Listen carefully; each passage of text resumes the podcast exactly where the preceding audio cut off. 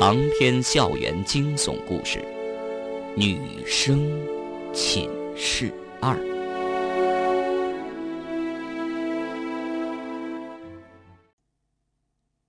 秦月走后，方圆和冯晶两个人静静的坐在寝室里，一筹莫展。短短的几天，医学院里不断的死人：陈安琪、梅干、韩军、王亮、萧静。一个个鲜活的生命就这样黯然失去了，究竟是什么造成的？方圆对冯京说：“如果何建辉真的回到医学院，而且和这些案子有关，那一定还是为了那块血玉。”什么玉？冯京连忙问道：“如果是价值连城的宝物，引起一连串的命案，倒也不是没有可能的。”听何建辉说。那并不是一块普通的玉，而是有灵性的玉，有些不为外人所知的神秘作用。起码他就承认过，那块玉能诱惑别人进入休眠状态。一块能催眠的玉。如果真有这种玉的话，拿来治疗失眠倒也不错。冯京的话提醒了方圆。哦，我想起来了，以前看电视有些是制造玉枕的广告。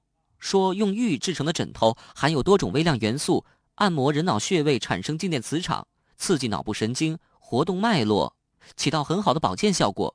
古代一些皇帝就是睡玉枕头的。冯京笑了，这个我也知道，玉器有着很多神秘的保健作用，《本草纲目》中也有记载过。以前有那么一段时间，我特别喜欢戴玉饰，什么玉镯呀、玉耳环、玉坠子。换着花样戴，有事没事就爱往古玩一条街里逛。听说玉是神器，能驱灾辟邪。我曾经买了很多玉，还特意找什么大师开光呢。可惜后来当警察了，工作不方便，就没有再戴了。那血玉呢？是不是很值钱？嗯，应该是吧。其实我也不是很清楚，以前买的多半是些廉价玉器，带着好玩的。你想想，我当时也只是一个穷学生，哪能买得起贵重的好玉呢？说到这儿，冯京有些不好意思了。哎，要不然我带你去古玩一条街，找个懂行的人问问。好啊，方圆欣然同意。这种时候，他也没心思上课了。大学里对学生管理比较松懈，基本上放任自由，逃课在医学院里是司空见惯的事。于是两个人略微收拾了一下，下楼吃过早餐，打了一辆出租，直奔南江市的古玩一条街。说是一条街，其实就是一条小巷，依靠着人民公园的一个角落，位置偏僻。如果不是冯京带路，方圆还真找不到。但是就这么一条小巷子，却鳞次栉比的开满了小店铺，各种金石玉器应有尽有。在太阳的反射下熠熠生辉。冯京找了一个以前相熟的古玩店，寒暄过后，直奔主题。老板，你这里有血玉吗？血玉。店主是个胖子，笑得肉都挤到一块儿了。哎呦，您开玩笑了，我这种小庙还能供得起血玉这种大菩萨呀？哦。那血玉很值钱吗？哎呦，妹妹，您这可是外行话了。古代玩玉的行家就说了：“古玉器物，白玉为上，有红如血者，谓之血玉最佳呀。”方圆插嘴问了一句：“那血玉也算是白玉的一种了？”店主呵呵一笑：“小姑娘不懂了吧？这血玉呀。”并非天生就是血色的，血玉不是指一种天然玉，而是说呀，是渗透了血的玉石。不管是什么翡翠呀、白玉、黄玉、黑玉，只要是真的渗透了血，那就是血玉。这血玉的形成啊，和尸体有关。古人下葬，将上好的玉器塞到尸体的咽喉，放上千年，尸体腐烂，血液渗透千年。这血丝啊，直抵玉心，才形成了血玉。所以这血玉都晶莹透明、阴森诡异，看上去有种惊心动魄的妖艳。埋藏在地下的年代越久，那就越值钱。如果真是千年血玉，哼，随随便便也得卖个几百万呢。哦，那一般店里是看不到血玉了。呃，这倒也不是，现在市面上也能看到一些血玉，但都不是真正意义上的血玉，而是用一种模仿类似条件制造的劣质血玉。他就是把普通的玉啊放到猪狗牛羊这些牲畜的嘴里，埋到地底下，几年之后呢再挖出来，那也可以得到血玉。只是这种血玉啊假的很，一点灵气都没有，根本就不值钱了。哎，对了，看你们这样子，也不是要买血玉的，问这做什么？冯晶说：“啊，我男朋友有块家传的血玉。”现在做生意急需要用钱，待价而沽，都不知道价值几何呀，所以让我来打听打听。店主一听眼儿都绿了，急忙问：“哦，呃，那玉呢？你带来了？”“没有，你想想，那么贵重，我能随便带在身上吗？”冯京回答倒也干脆，直接打破了店主的痴心妄想。店主的眼神黯淡下去，嗨。你说你没带来，我怎么帮你估价呀？没关系的，我下次带来给你看好了。谢谢你啊，给我们上了一堂玉器知识普及课。你也真不愧是玉器行家。店主倒有些不好意思了。嗨，我这算什么行家？就我这点料啊，跟钟伯比，给他提鞋都不配。钟伯，钟伯是谁？钟伯是咱们南疆市玉石界顶尖的行家，玩了一辈子玉了，藏了一辈子玉，人家嘿，那才叫水平呢！随便拿块出来，就能把我整个铺子买下来。哟，那感情好。那钟伯住哪儿啊？我们去找他。你们去找他？嘿嘿，哎呀，不是我打击你们俩啊，多少富商巨贾啊，连门都登不上，就你们俩。钟伯会见你们。冯京不高兴了，哎，你还别管那么多，见不见是我们的事儿，你把地址告诉我们就行了。店主于是报了一个地址，那并不是豪宅别墅，居然就在古玩街附近。原来这个钟伯淡泊名利，只对玉石感兴趣，经常来逛古玩街，店家有什么好货，一般都请他去鉴赏。说话间，外面传来一阵喧哗。冯晶和方圆出去一看，一个店铺边上围了不少人，不知道发生了什么事儿。店主叫店员看好铺子，走出来，跑过去也凑热闹。越过冯京时，叫了一声：“还傻看着干什么？不是要找钟伯吗？人来了！”冯京和方圆赶紧走过去，却已经被挡在外围了，什么也看不到。这年头，什么怪事都有。那些卖古玩的店主都一大把年纪了，还把钟伯当偶像一样崇拜。冯京挤了几次，还是挤不进去。她一个女孩子，不好用蛮力。警察，警察，让开！听到没有？让开！冯京亮出了工作证，大声叫着，拉着方圆，硬是闯出一条血路。在店铺里，一些店主们正围着一个鹤发童颜的老人，虔诚的看他鉴赏一块白玉。那老人就是钟伯，气定神闲，精神矍铄，两眼炯炯有神，举手投足间凛凛生风，不怒自威，显然是习武多年。钟伯看到冯京举着工作证费力挤进来，停下讲解，看着冯京，面露不悦。冯京只好干笑了几声，“啊，呃，对不起，钟伯，我是南江市公安局刑警队的刑警，这是我的工作证。我们现在遇到一件很棘手的案件，需要您的帮助。”“哦，等会儿吧。”钟伯转过眼，继续讲解那块白玉的玩赏鉴定。可是因为冯京的到来，他兴致大减，匆匆讲解了一会儿就结束了，对店主们的提问也懒得回答。走吧，这儿谈话不方便。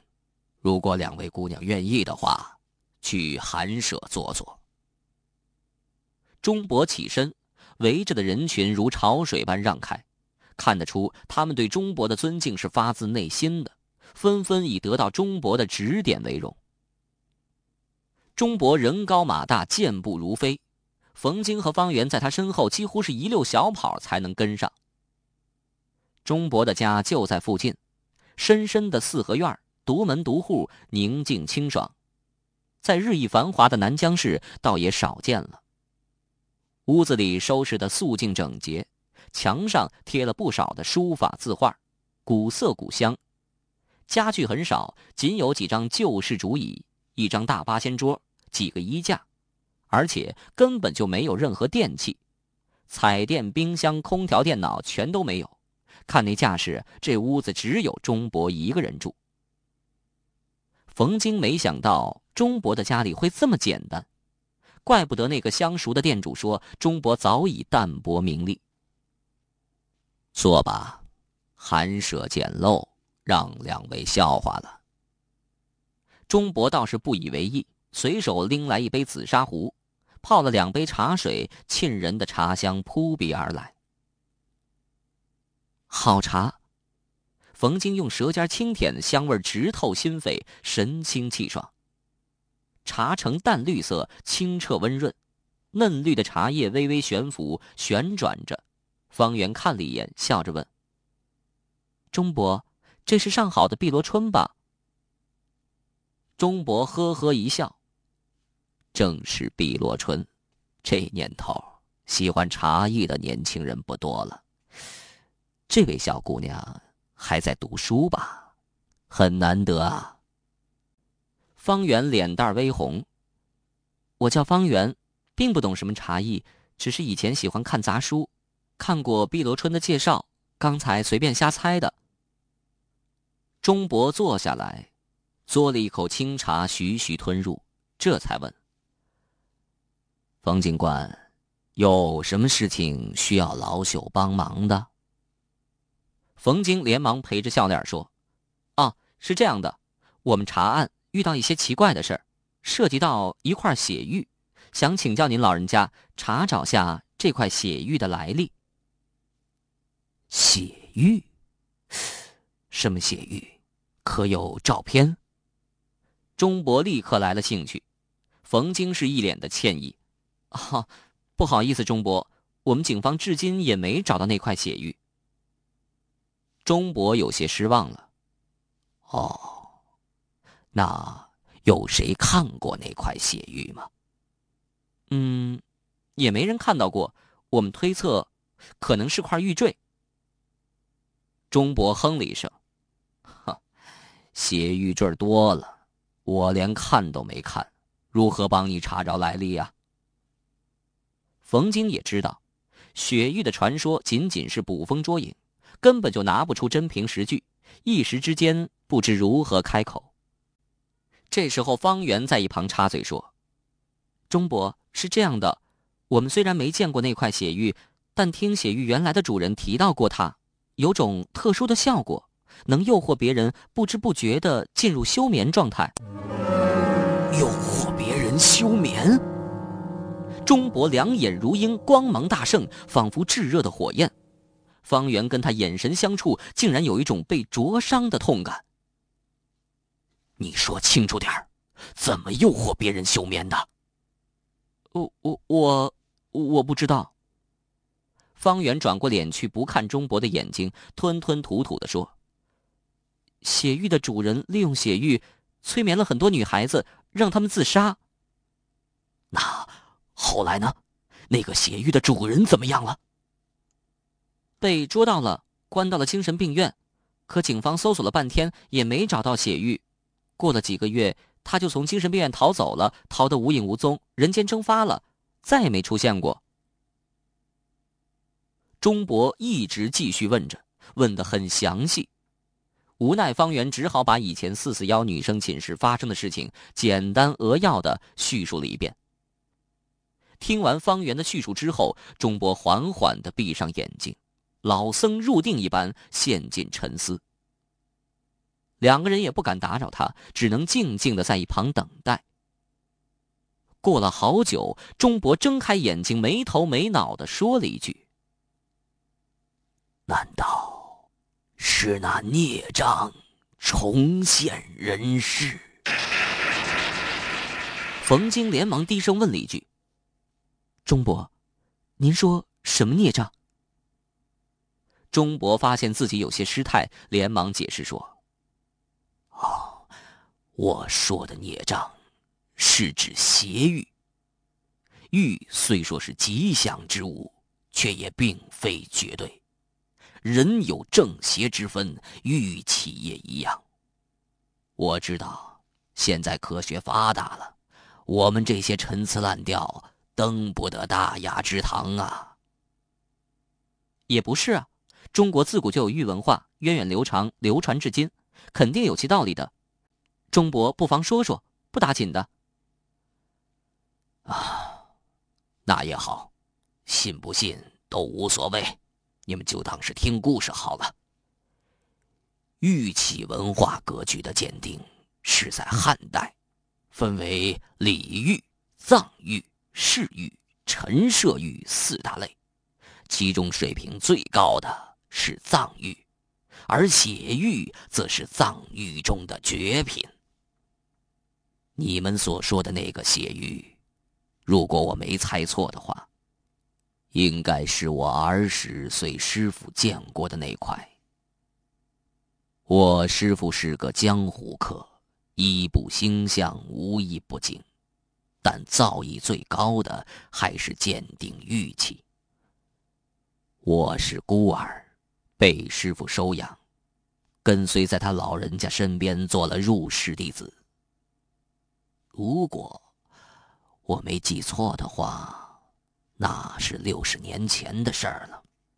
当时我才十二三岁，师傅年龄大了。落叶归根，回到了南疆市。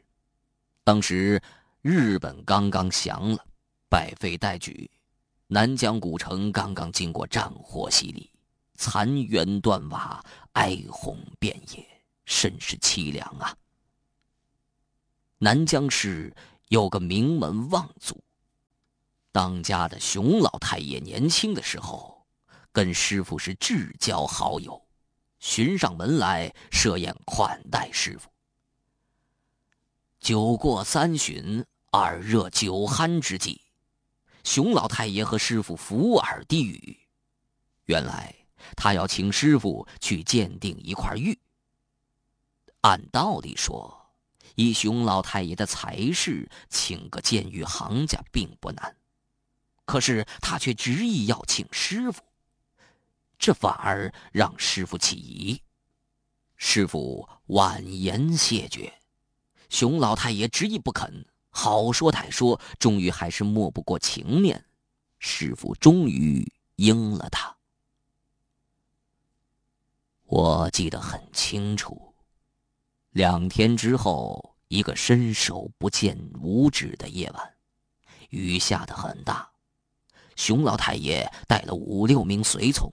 领我们去监狱，一路上熊老太爷都在跟我师傅嘀咕，我跟在旁边听不真切，隐隐的听到熊老太爷说：“多加小心，对方是个棘手人物，无论事成与否，都要迅速撤离。”我随师傅久了，知道他的脾气。师傅虽然表面上点头称是，唯唯诺诺。心里肯定很不以为然。他这辈子最好面子，行走江湖什么风浪没见过，这次见玉却仿佛偷鸡摸狗般鬼鬼祟祟，已经让他大为不快了。熊老太爷并没有带我们回他的豪宅，而是出了南京城，穿过十几里的山路，到了一座小庙前。这小庙十分破旧，东倒西歪，在大雨中似乎随时会倒下来，早就没什么香火了。熊老太爷在小庙前高呼几声，里面传来咳嗽声。门开了，熊老太爷领着师傅和我进去。随从们留在了庙外。小庙的角落里有一张破烂草席，草席上有个人，烛光昏暗，看不清容貌。熊老太爷走上前，跟那人低声商量了半天，这才拿到一个小盒，连忙递给师傅鉴定。师傅接过小盒，小心打开，忍不住低呼了一声。师傅看惯了各种奇珍异宝，眼界很高，一般的玉器根本就不放在眼里。而当时他本来就有心理准备，却也禁不住出声。那盒中的玉器其珍贵就可想而知了。只听师傅叫了一声：“千年血玉！”手中的小盒中散发出清淡柔和的血色光芒。把师傅的脸映照的血红血红的。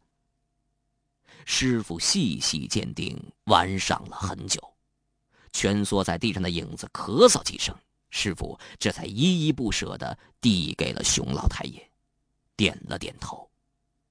熊老太爷大喜过望，解下背在身上的包裹，递给了黑影。黑影把那包裹一打开，金光四射。